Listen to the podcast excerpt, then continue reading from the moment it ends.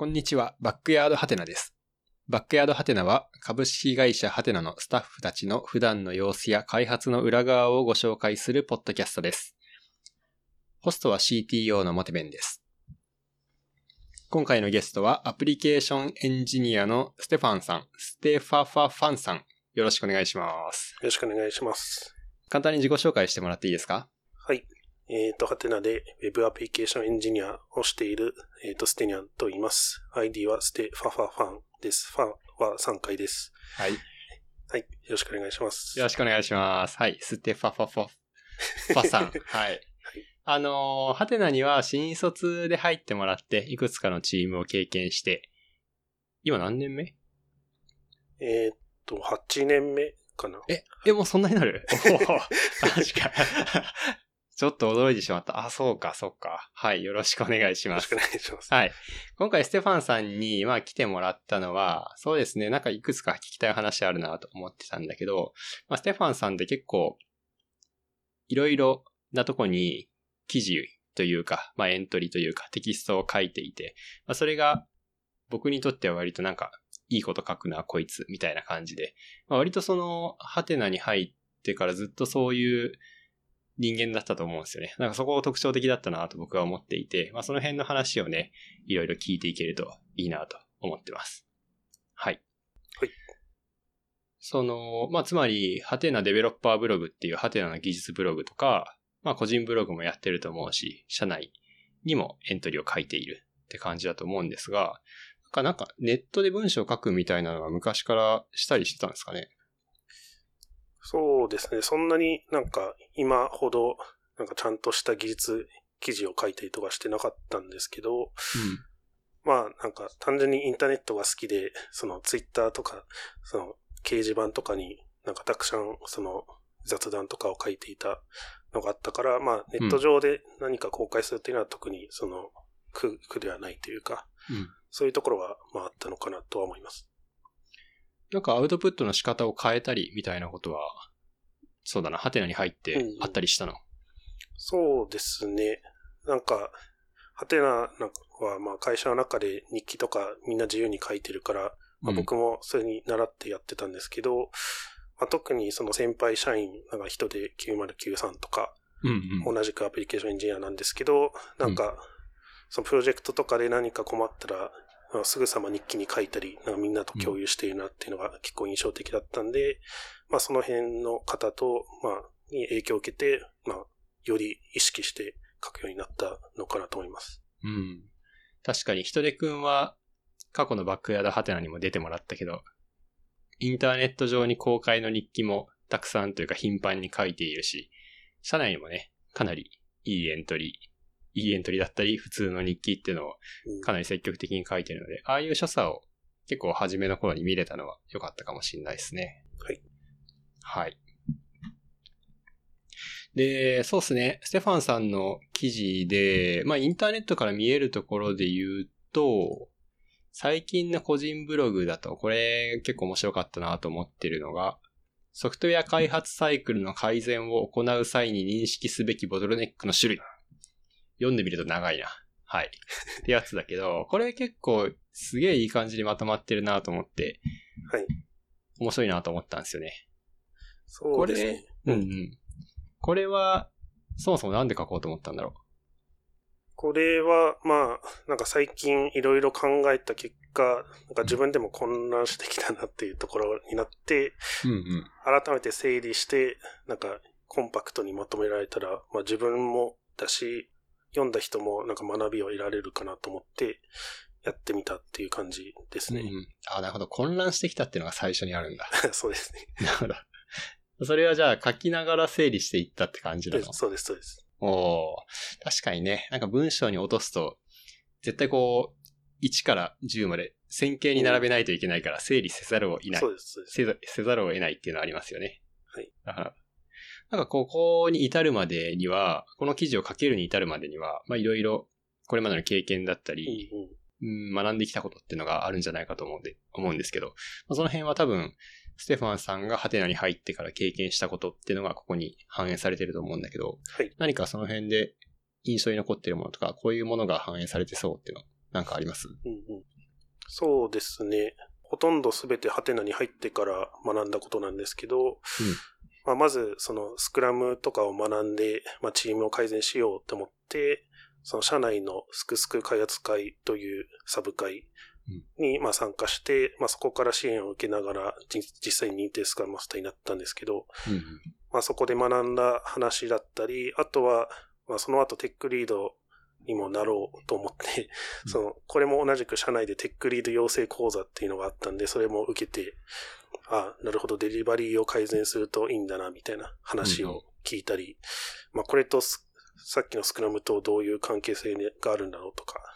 まあ、あとは、他にも社内でなんかチートボ読書会と呼んでいる、まあ、チームトポージーズって本を、まあ、みんなで読むっていう会にも参加してたんで、うんうん、まあ、それもなん何かしらデリバリーと関係ありそうだなと思ったので、それを全部総合して、うん、まあ、このエントリーが、をまとめたって感じですね。うん、なるほど。すくすく開発会ってのは、まあ、社内で開発プロセスに興味があったり、まあそういうロールをチーム内で追ってる人たちが集まっているチーム横断の会、サブ会ってやつですね。はい、あれも結構昔からあるもんな。結構もういろんな人が参加してますよね。そうですね。知見が溜まってるし、うん、いろんなチームの話が聞けるのが良さそうだよね。多分最初はエンジニアの方がメインで参加してたと思うんですけど、最近はもう企画メンバーだったり、うん、まあ他の職種もまあ、誰でもデリバリーとか開発プロセスに興味のある方が参加している印象があります。うん、うん、うん。もう結構チームが、チームというかその横軸の回がでかくなってるから、それをさらに分割して、サブサブ回みたいな感じで話してるよね。そうですね。はい、僕も今もそのサブ、サブ回、まあ、いわゆる分割、文化会か。にも、うんうん、まあ、定期的に参加して悩みを相談、受けたり、相談したりしています。うんうん。サブ会の文化会っていうのがあるのね。はい。はい。この、この記事はさ、こう、課題ベースで、課題がまあ4つくらい書いてあって、そういう時にはこういうところを見ていったらいいよっていうのが書いてあると思うんだけど、うんうん、この課題っていうのはどういうふうにリストアップしていったんだろう？まあ、これエントリー書くときに最初からこのフォーマットでもうバッと書けたわけではなくて、うんうん、結構そのそれぞれ何かしらの課題に対して解決になるのかなと思いながら、一旦手元のテキストエディターでバッて書いてみて、うん、そこからなんかこ、これとこれ同じだよねとか、そういうのをちょっとグルーピングしつつやって、最終的にこういう、なんかもうちょっとまとまった形式になったという感じですね。へえ、あ、テキストエディターの上でコネコネしていった。あ、そうです。テキストエディター、ああとは、あの、オンラインの、あの、 Miro っていうツールとかで、まあ、オンラインホワイトボードツールみたいな感じですね。うんうん、そこでちょっと、まあ、メモを書いたりして、したっていうのもありますね。へえ、お全部オンラインで、オンラインというか、パソコンの上で完結してんだ。すげえな。はい、僕はなんかそういうのまとめるときは、ノートとシャープペンシル、違う、ボールペンを使わないとできないので。いや、アナログ人間だな。え、ミロでそんなこと、え、そうなんだ。すごいね。え、結構ミロ使ってる？たまに使いますね。なんか、ここの辺の話題は、その、うん、スクラムマスターっぽいなとか、この辺の話題はちょっと企画方面っぽいなとかを、うん、まあ簡単にグルーピングする時とか。お確かにね。オンラインホワイトボードツールは広さが無限にあるから、端を気にせずに書けるから、ね、そうですね。本当にいくらでも、ね、伸ばしていけるよね、あれ。はい。だから1枚のボードにこうチームの振り返りの会場1、先週のやつ、先々週のやつみたいな感じで並べて使ったりね、うん、できますもんね。はい。チームでも結構使ってますね。はいはい。あとは、結構ステファンさん、あれだよね、社内にもいい文章書くって言ってたけど、まあその、評価周り、評価の話は、まあ僕らだと半年に一回はやってくるわけですけど、まあ、その中で、まあ半年この半期はこんなことやりましたっていうのをそれぞれのエンジニアで振り返ってもらうっていうのを、えー、いつもやってて、まあ、そこで、ステファンさん結構いい評、えー、いい振り返りを書くなっていう話を、えー、まあ、エンジニアの評価をしている、今だとチーフエンジニアっていう人たちの中でも話題にしていたので、ステファンさんのこの振り返りはいいと思うので参考にしてね、みたいなことを、えー、社内に周知したり、まあそれをもとに、ステファンさんがこういう風に振り返り書いてますっていうのをまとめて話してくれたりしたんだよね。うんうん。これは結構面白かったし、なんだろうな、振り返りするときに、なんだろう、気をつけてることとか、こういうことを気にしたら良いものが書けるようになったとか、自分の中で掴めてるものって何かあるのかな？そうですね。まあ、最近は結局、そのさっきのスクラムの話じゃないですけど、うん、まあ、定期的に振り返、うん。まあ、半期の振り返りをするって結構難しいんですよね。なんか6ヶ月とか。うん、なんで、まあ、スクラムをしてたら、まあ、必然的に2週間おきに振り返りをしているみたいなことにはなるので、うん、まあ、そこでちゃんとそのこういう成果出しましたと。いうのを、その常に書いておけば、まあ、最後の半期の振り返りで、まあ、それをリストアップするぐらいで、もう、事実上終わり、なんか、評価の振り返りできましたってことになるはず。なので、まあ、日、日頃から、その、振り返りをやっておけば、まあ、うん、半期の振り返りもいい感じになるんじゃないか、という気持ちに最近はなっています。そうなんですよね。なんか、半年に一回、一応ハテナでは半年に一回評価ってことにしてるので、まあその半年に一回振り返りをしましょうってことにはしてるけど、まあやっぱりその、そんなタイミングで全てのことを思い出せるかというと、もう基礎のことの、ことなんか 覚えてないので、まあ覚えてないっつうか、まあ、自分の場合は本当に忘れちゃうので、ちゃんと、こう、今週はであったり、今月はくらいの単位で、えー、これができた、こういう成果が出たとか、こういう課題を解決したみたいなのをまとめとかないと、なんかね、評価の濃度、うん、振り返りの濃度っていうのが変わってきちゃうんですよね。最近のはなんか思い出せるんだけど、過去のことは思い出せないみたいにね、なっちゃうよね。ねはい。あとなんか、ハテナの評価では、他のエンジニアを評価するっていうか、他のエンジニアに向けてコメントをつける。ここ良かったですとか、こういうところがでエンジニアとしての良さが発揮されていました、みたいなコメントをつけるっていうのもやってもらっていて、そこのコメントもステファンさん結構いいやつ書くな、いいコメント書くなっていうのが僕の感想だったんですよ。はい。なんかその辺は他の人にコメントつけるときに、こう、気をつけていたところとかあります？そうですね。まあコメントつけるときは、ある程度、その、その人のいいところは、ちゃんと、その、モチベーションにもなるように褒めてあげたいっていうのと、うん、まあ、逆になんかただ褒めてるだけだったら、まあ、悪くはないんだけど、まあ、できれば、そのアドバイスも欲しいっていう人もいると思うので、うん、まあ、その、こうすると、さらに良くなるよみたいなことも、まあ、書けたら書こうとしていますね。いいね。ちゃんと受け手のことを意識して書いてくれてるのはとてもいいですね。なかなか、こう評価っていう観点でコメントをつけるっていう風にフレーミングしちゃうと、結構難しいというかプレッシャーがかかりすぎるっていうのがあると思うんだけど、まあ、なんか、最近は、えー、技術グループ、エンジニアの評価の中でもそうしようとしてるけど、相手にお便りを送るつもりでね、コメントを書いていくっていう風にできると、まあ、お互いにとってやりやすいし、受け取る側も嬉しいなと思ってるので、そうしていきたいですね。はい。そういうのもあって、まあ、ステファンさんの振り返りであったり、評価のスタンスっていうのを、ちょっと社内でも紹介したっていうのがありましたね。はい。そういう視点がつくようになってきたとか、なんか自分で変化を感じるところってあります？ハテナに入って、新卒で入ってもう8年にもなるっていう 話なんだけど。はい。そうですね。まあ、最初の頃は僕も、なんかなかなか仕事がうまくいかないっていうか、成果出せないみたいな気持ちもあって、結構新新卒の1年目、2年目とか。は。でも、まあ、なんか印象に残ってるのは、うん、あの、漫画メディアチーム、漫画メディア開発チームに入った時に、うん、結構、その、データを移行するプロジェクトの担当することになって、で、正直それ初めてだったのもあって、なんか途中まであんまりうまくいかなかったんですけど、うん、まあその、結構エンジニア個人のスキルでどうこうするというよりは、ちゃんと段取りを、まあ、しっかりやるっていうのと、うん、まあ、チームワークをうまくやるみたいな、その辺の重要性をなんか再認識して、まあ、ちゃんとだ、なんか、先輩エンジニアでうまくやってる人は、なんか、ただ、まあ、スキルもあるかもしれないけど、その段取りがうまいなっていうのを分かって、うん、そこを真似したり意識するようにしたら、結構良くなっていった気がします。おなるほど、なるほど。真似できる先輩がいるっていうのはいいですね。そうですね。結構ハテナに入ってきてくれる新卒のエンジニアって、まあ学生の頃から手を動かしたりしていて、まあそのエンジニアとしてのハードなスキルには、まあ、えー、一定の実力があったり、自信があったりって人が多いかなと思うんだけど、なかなかチームとしてそれなりのスパンのある仕事をやり遂げるっていうのは、それはそれで別のスキルがいるので、まあそこをつけてもらうっていうのはね、なかなか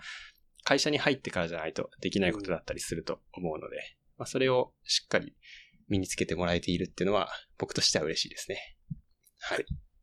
ステファンさん、あの、ハテナデベロッパーブログ、ハテナのテックブログにも、新卒として、えー、入ってどうでした？みたいなエントリーをね、いくつか書いてくれてるんだよね。これも結構いいよね。巻かれるチームで、最初まか、入ったの巻かれるチームですよね。あ、そうですね。巻かれるチームでこういう仕事しました。それから漫画チームに移動してこういう仕事をしましたっていうのを書いてくれてましたね。はい。これはなんか書いたきっかけはあるのかな？えっ、ー、と、確か、なんかそれぞれのチームでそこそこの規模のプロジェクトを、うん、まあ自分がメインの担当で、まあリリースした後とかに、うん、まあ、ちょっと実際の経緯はあんまり思い出せないんですけど、多分誰かから、まあこういうの書いたらいいのであって、最初、うん、まあ促されて書いてみたのが、まあ始まりだった気がします。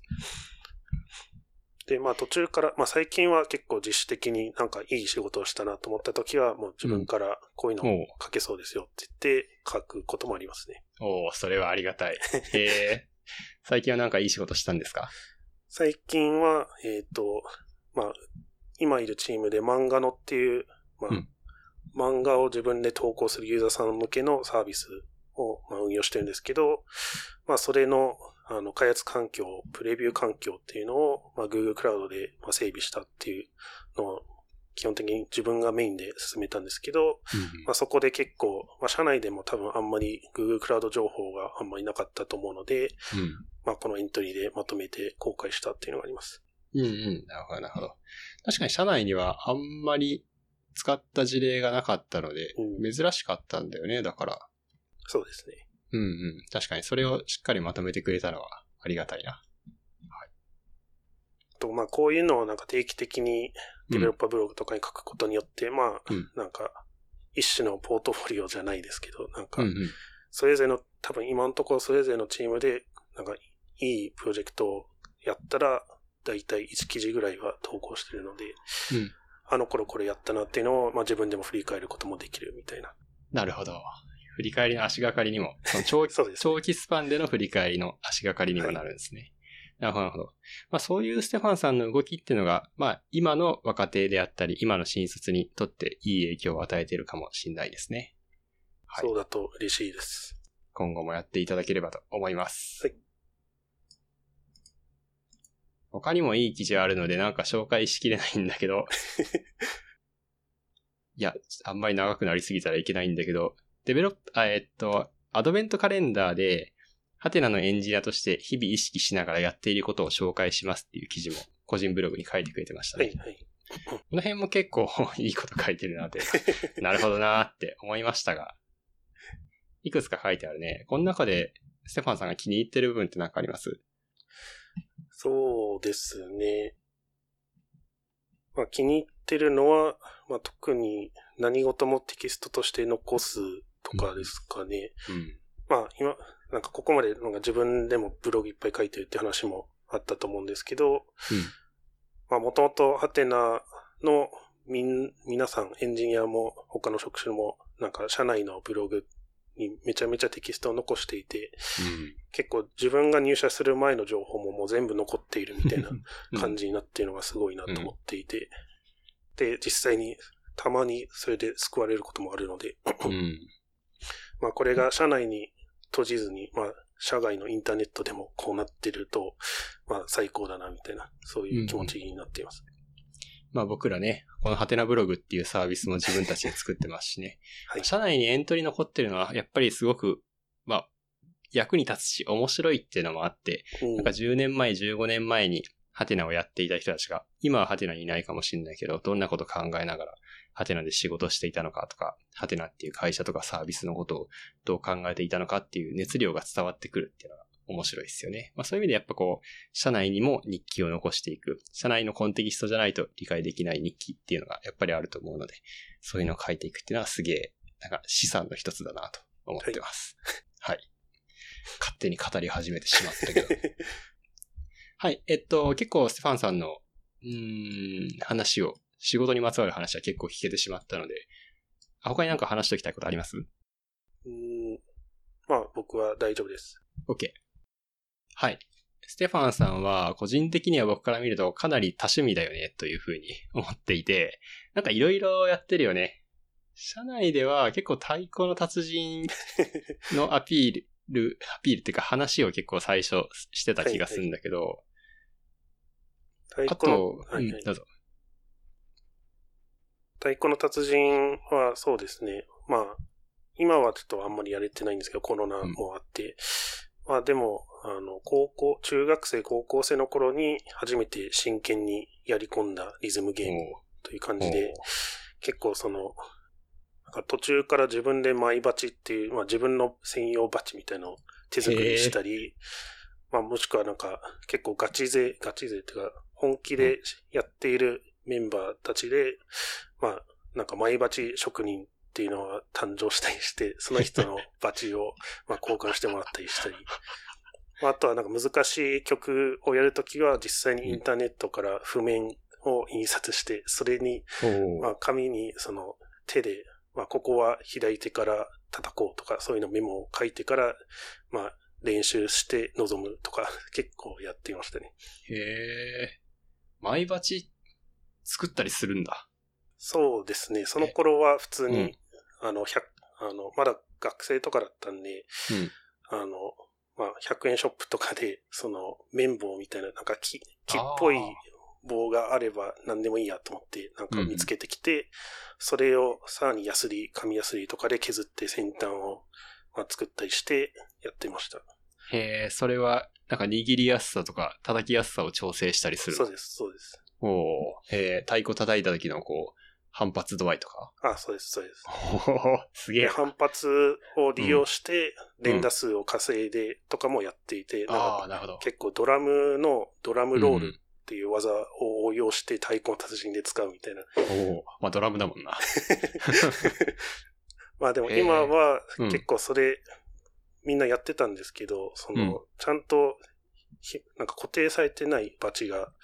その、なので、なんか、叩いてるとバチが飛んでいく危険性があるっていうのがあって、うん、今は公式ではなんか公式マイバチっていうなんか公式なのかマイなのかわかんないんですけど、そういうのをちゃんと買って使いましょうねっていう感じにはなってます。へえ、すごい。マイバチってのがあんのね、すでに。あ、そうです、ね。へえ、面白い。あとはスピードキュービングやってるのがさ、僕の中では結構発見で、僕結構社内では初めの方にスピードキュービングやり始めたというふうに思ってるんですよ。はいはい。思ってて、もうやってるやつ他にいんのかなと思って社内検索したら、ステファンさんがスピードキュービング実はできますみたいなことをどっかに書いてて、おすでにやってる人いたっていうのをね、発見しました。はい、はい、これ、これも実はもう入社前からもう普通に中学生ぐらいの時からもうやっていたっていう話ですね。うん。今、今はそんなになんかスコア上げるとかはやっていないけど、まあ仕事で何か考えてる間に、まあ手で回してることはあります。おお、あ、今でもやってんだ、そしたら。まあ、たまになんか難しいなと思いながらなんか、同じ手順を繰り返したりして。確かに。手癖みたいな感じで、ね、そうですね。回したりしますね。はいはい。えー、そうなの、中学校の時からやり始めてたんだ。それは結構早いというか、周りでやってる人いたりしたんですか？僕ともう一人ぐらいでしたね、学校で。はい。えー、あ、じゃあ、狭い範囲で流行ってた わざわざ学校にキューブを持っていて、昼休みとかでずっと回していて、みたいな感じでした。面白い。ああ、そういうの見たことなかったな。なるほどね。キューブって、キューブの話始めるけど、キューブってなんかさ、ちょっとかさばるよね。持っていきにくい。ああ、そうですね。うん。まあ、しょうがない。しょうがないけど。しかもなんか途中で、その 3×3×3 じゃなくて、なんか 4×4×4 とかも 買ってしまって、はい、なんかさらにでかくなって、なんか困ったな、みたいな。いいよね。まあ確かにね、3×3×3 だけじゃ、ちょっと物足りなくなってくるというか、はい、多分割に入りたくなってきますからね。うん、はい。はい。こんな感じで、ステファンさんの趣味については、他にもまあ、まだまだあるんだけどね。他の趣味の話も聞いとくか。あとは、DJ の話もやってましたね。あ、あの、社内での朝3分、それぞれのメンバーで、はい、えー、持ち回りでスピーチしましょうってのがあるけど、そこで、確か DJ の紹介をしてた？あ、紹介をしました。そうですね。それなんかすごく印象に残ってて。はい。そういうのも DJ も、DJ に関してはハテに入ってから始めたあ、そうなんだ。もので、まあ具体的には、なんか社内では DJ 部っていう活動が、まあ、入った後に始まったんですけど、うん、そこで、まあイベントに行ったりしたらなんか楽しそうだなと思って、まあ同僚にこのコントローラー、DJ コントローラーを買うといいよって言われて、そのまま買ってしまったから、まあやるしかないよと思って、始めた。やるしかない。なるほど。まあそのまま、まあ音楽をまあ、掘るっていうか、音楽をディグる方面に、うん、まあ、ハマっていって、まあ、めちゃめちゃのめり込みましたね。お結構、イベントやってるもんね、本当に。そうですね。ちゃんと続いてるよな、この DJ 部って。はい、イベントやれてるのすごい。うん、実際にそのイベントを、まあ、クラブの箱を、まあ、お金払って借りてやったりしていましたね、うん。結構そういうの好きな人多いんだね。そうですね。意外と、ハテナ社内で DJ 活動をしている人がいっぱいいますね。うん。面白い。そういう話を聞いて、やってみるの面白そうだなと思ったが、何もやってないですね。何かを買うってとこから始めないといけないね。はい。まあ、またなんかイベントあったら見てみたいな。はい。他はこんなところかな。結構聞きたい話は聞けたけど、あと、なんかオフトピックな話で話した面白そうなやつとかありますか？あとは、マストドンとかですかね。うん。最近なんか社内ではマストドンやり始めてる人多いなと思いますけど。そうですね。ステファンさんもやっている。はい。僕ももともと、あの、まあ、適当なインスタンスを調べて入ってたアカウント作ってたんですけど、うん、なんか徐々にその、そもそもマストドンって、まあ、中、中央集権ではないみたいな、うん、その、それぞれがサーバーを持ってたりするみたいな思想があるなと思って、うん、なんか、それだったら自分のドメイン、まあ、特に自分はエンジニアですし、自分のドメインで、まあ、ホストするといいなと思って、うん、まあ、とはいえなんかメンテナンスも大変だなと思って、なんかホストドンっていうメンテしてくれるサービスを見つけて、そこで 自分のドメインを登録して、今はそこにいますね。ホストドン知らなかった。名前がめちゃくちゃいいね、これ。そうですね。これは、そっか、自分用のマストドンインスタンスを立てられるっていうやつなんだ。そうですね。おお面白い。独自ドメインを持ってたら、うん、まあ、ここの C ネーム登録だけ行ったら、まあ、あとはもう普通に立ち上げてくれるという感じです。へえー、面白いやん。ちょっと試してみたいな。はい。へえ。これって、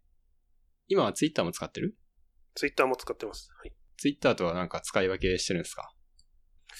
そんなに使い分けはしてないですね。なんか、なんとなくその時の気分でつぶやいているみたいな。今のところね、マストドンというか、こっちのインスタンス群はこう、かなり狭い範囲の人しか、自分の周りでは使ってないなって感じがするから、今だと、ハテナ社員だけとしか繋がってないくらいの感じだから、なんかエアリプが飛び交ってるみたいな。感じの 昔のツイッター感がちょっとあるなっていうのを感じてますが、なんかこういうのを使うのも結構面白いなと思っている。うんうん、僕もなんか一つ自分用のインスタンスというか、アプリを立てて使ってるんだけど、うん、自分は自宅サーバーに立ててるので、結構よく落ちてて、なんか、使えないんだけど、まあ、そのくらいの距離感の方が、こう、うん、心が落ち着くなと思って使ったりしてますね。はい。ツイッターは見なくな、最近は全然ツイッター見なくなったので、割と心が落ち着いてる気がする。うんうん、はい。まあそういうね、距離を取っていくのも必要だなと感じている昨今でした。はい。さて、えー、っと、結構もうステファンさんから話をいろいろ聞いてしまったので、今日はこのくらいにしておきましょうか。はい。じゃあ、今回のゲストは、ステファファファンさんでした。どうもありがとうございました。ありがとうございました。じゃあまた次のバックヤードハテナでお会いしましょう。